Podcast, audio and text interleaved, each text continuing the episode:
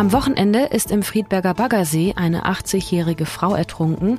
Ein 18-jähriger Mann liegt noch im Koma. Wieso häufen sich derzeit Badeunfälle und wie kann man sie verhindern?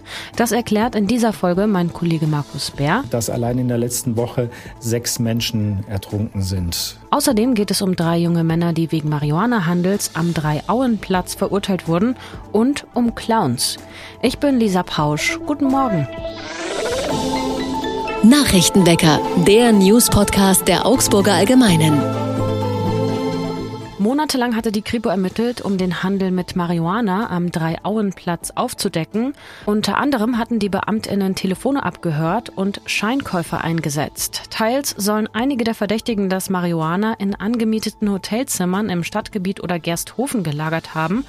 Zudem soll es ein spezielles Handy gegeben haben, worüber der Verkauf abgewickelt wurde und dessen Nummer etwa an Stromkästen am Dreiauenplatz gestanden haben soll. Nun hat das Amtsgericht Augsburg drei junge Männer verurteilt. Sie sind 18, 19 und 20 Jahre alt und waren laut Anklage die Redelsführer der Gruppe, die ab Sommer 2021 kiloweise Marihuana an AbnehmerInnen in der ganzen Stadt verkauft haben soll. Zwischenzeitlich saßen mindestens zwölf junge Menschen zwischen 16 und 21 Jahren in Untersuchungshaft. Die Verdächtigen hatten den Ermittlungen zufolge unterschiedliche Funktionen. Einer von ihnen fungierte etwa als Bodyguard, eine andere als Chauffeurin, einige als Verkäufer. Die drei jetzigen Angeklagten wurden vom Amtsgericht zu Haftstrafen von vier Jahren und zwei Monaten, drei Jahren und zehn Monaten und zwei Jahren und zwei Monaten verurteilt. Dem Urteil vorausgegangen war eine Verfahrensabsprache, also ein Deal. Darin räumten die Angeklagten einen Teil der Vorwürfe ein, also das Marihuana besorgt, Geld gelagert und den Handel organisiert zu haben. In der Anklage stand auch noch der Vorwurf des bewaffneten Handeltreibens mit Drogen im Raum. Ausreichend Beweise gab es dafür im Prozess aber nicht, sonst hätte die Strafe auch noch höher ausfallen können. Das Urteil ist noch nicht rechtskräftig. Morgen muss sich dann die 20-jährige Chauffeurin vor dem Amtsgericht verantworten. Freitags demonstrieren SchülerInnen der Ulrichschule und des Holbein-Gymnasiums regelmäßig auf der Hallstraße für weniger Verkehr. Seit Jahren schwebt die Idee im Raum, dass die Hallstraße Teil eines größeren Schulcampus sein könnte und die Konrad-Adenauer-Allee sowie die Maximilianstraße umgestaltet werden könnten. Wir hatten das Thema auch vor ein paar Tagen hier im Podcast. 2011 gab es jedenfalls einen Architekturwettbewerb. Dann wurde auch konkret geplant, doch die Interessen aller Beteiligten scheinen sich dabei nicht unter einen Hut bringen zu lassen. Also für die Schulen die Verkehrsberuhigung zu erreichen, ohne dabei die Erreichbarkeit für Anlieger einzuschränken und gleichzeitig für die Allgemeinheit noch einen hochwertigen Freiraum zu bieten. Für die notwendige Neuplanung und die Bauarbeiten sei erstmal kein Geld mehr da, heißt es jetzt seitens der Stadt, und die bisher gemachten Vorschläge wurden schon geprüft.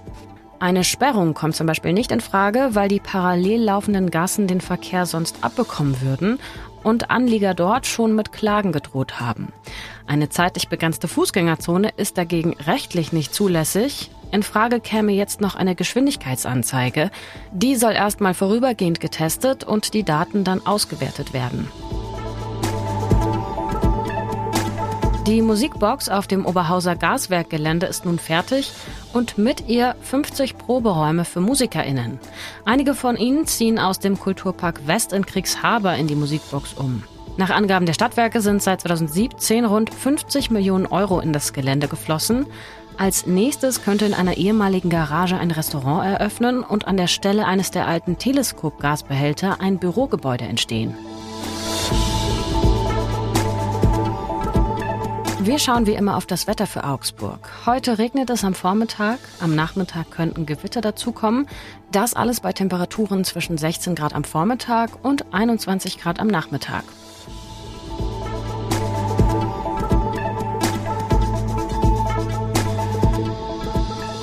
Am Wochenende ist eine 80-jährige Frau im Friedberger See ertrunken und ein 18-jähriger liegt noch im Koma.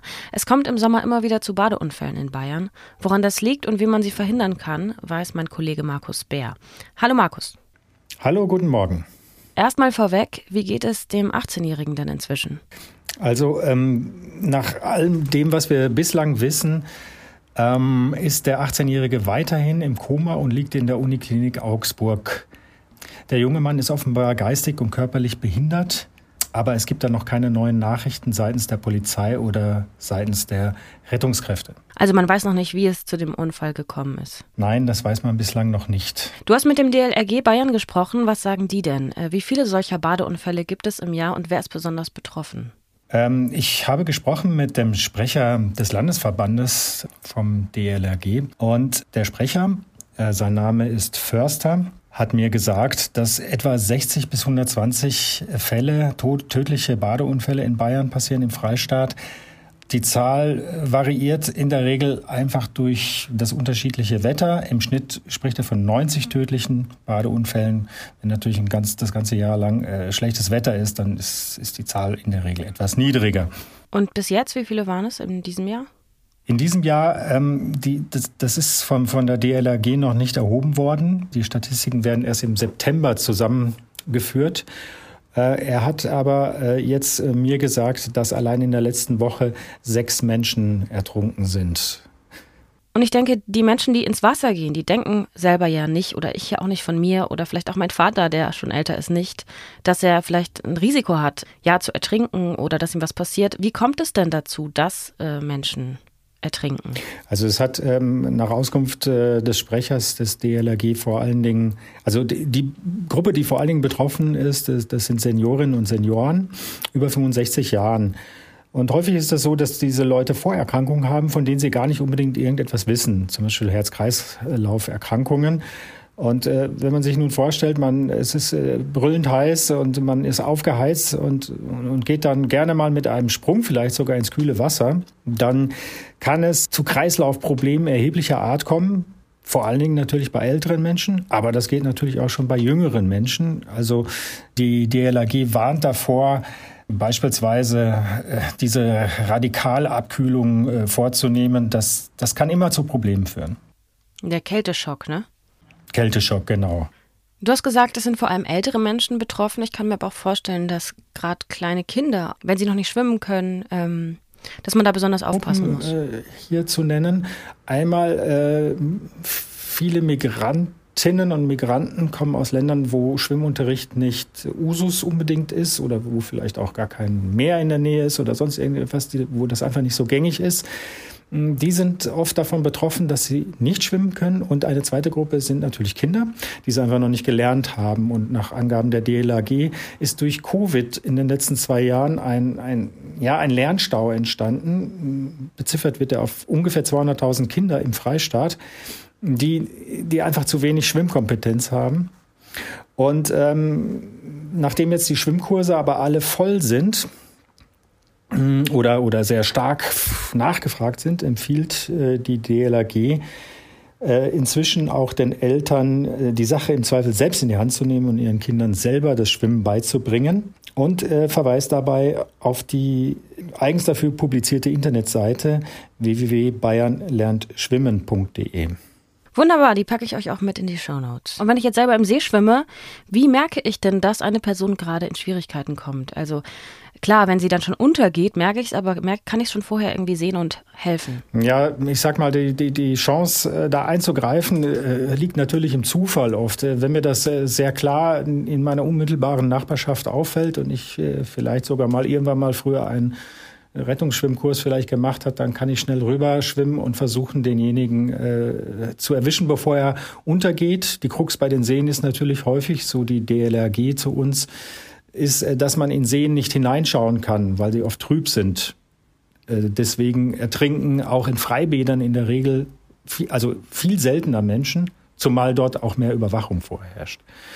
Ähm, wie kann man sonst noch helfen? Ähm, wenn derjenige untergegangen ist und weiter weg, dann ist es wahrscheinlich meistens schon zu spät. Ich habe mal gelesen, ähm, zum Beispiel von hinten ranschwimmen und versuchen, die Person äh, ja zu packen und nicht von vorne, damit man nicht selber mitgezogen wird. Ja, das ist ja die alte Regel beim Rettungsschwimmen. Man versucht quasi denjenigen, ähm, der quasi auf dem Rücken dann quasi sich befindet, äh, den Kopf über Wasser haltend und dann nimmt man den Betreffenden sozusagen auf seinen Bauch und, und schwimmt rückwärts sozusagen auf dem Rücken schwimmend Richtung Ufer zurück und kann dann dadurch gewährleisten, dass der Betreffende weiterhin Luft bekommt. Das ist ja oft eine Frage von Minuten. Wie kann ich denn helfen oder wen kann ich zur Hilfe rufen, wenn ich, wenn es so zu so einem Unfall kommt? Also an manchen Seen gibt es natürlich schon Rettungskräfte, dann entsprechend gleich die rufen, sich aufmerksam machen. Wenn das ein, ein vielleicht eher alleinliegender See ist, wo es sowas nicht gibt, dann kann man nur hoffen, dass man vielleicht schnell genug ein Mobiltelefon in die Hand bekommt und die 112 anrufen kann.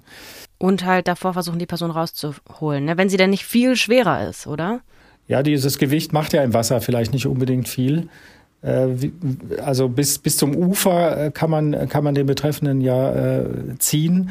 Dass man ihn dann vielleicht nicht ganz aus dem Wasser bekommt, das kann das, kann das eine sein, aber man kann vielleicht dafür sorgen, dass der Kopf über Wasser bleibt und derjenige dann vielleicht noch atmen kann. Manchmal erleiden ja Menschen im Wasser einen Schlaganfall und äh, gehen dann unter. Wenn sie den daheim im Bett kriegen würden nachts, dann würden, würden, hätten sie einen Schlaganfall das ist bedauerlich, aber sie sterben ja nicht daran, weil sie einfach im Bett liegen. Und ähm, kann, man kann sie dann eher retten. Im Wasser ist natürlich einfach die Ertrinkungsgefahr noch vorhanden. Danke, Markus. Sehr gerne. Was sonst noch wichtig wird, in Bayern fällt ab dem 3. Juli die FFP2-Maskenpflicht für den Nahverkehr. Das hat das Kabinett am Dienstag beschlossen. Ganz aufgehoben ist die Maskenpflicht damit aber nicht. Ihr müsst weiterhin einen medizinischen Mund-Nasenschutz im Nahverkehr tragen. Bayern hat seine Klimaziele verschärft. Nach dem neuen Klimaschutzgesetz soll Bayern seinen Strombedarf bis 2023 zu 80 Prozent mit erneuerbaren Energien decken, vor allem durch Windenergie. Derzeit liegt der Anteil der Erneuerbaren bei etwa 50 Prozent. Und 2040 soll Bayern dann komplett klimaneutral sein. Ministerpräsident Markus Söder spricht von einem echten Relaunch der bayerischen Klimapolitik. Das erste Klimaschutzgesetz seiner Regierung hatte Söder mangels ausreichend konkreter Vorgaben im Sommer 2021 nach wenigen Monaten selbst wieder einkassiert. Druck kam zuletzt auch von Bundeswirtschaftsminister Robert Habeck. Das Wind-an-Land-Gesetz hat Bayern zu einem deutlichen Ausbau der Windenergie verpflichtet.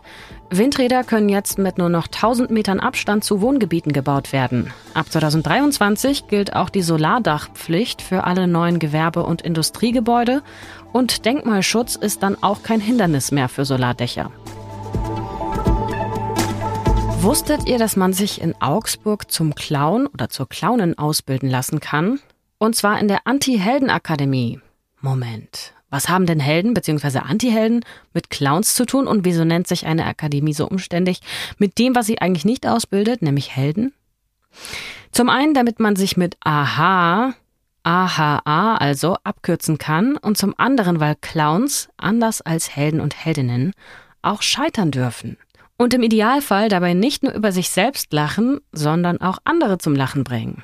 Die neuen Clown-Azubis in Augsburg bereiten zum 27. November auch eine kleine Bühnenshow vor, darunter eine Kinderärztin und eine ehemalige Sängerin, die Mitglied war im Chor des Augsburger Staatstheaters. Mein Kollege Michael Eichhammer hat sie in der Clownsschule besucht. Den Link zu dem Text findet ihr in den Show Notes.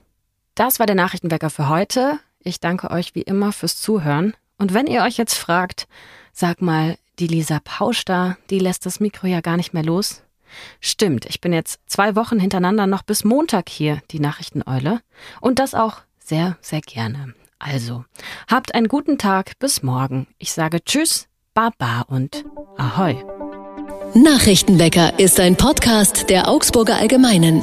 Alles, was in Augsburg wichtig ist, findet ihr auch in den Show Notes und auf augsburger-allgemeine.de.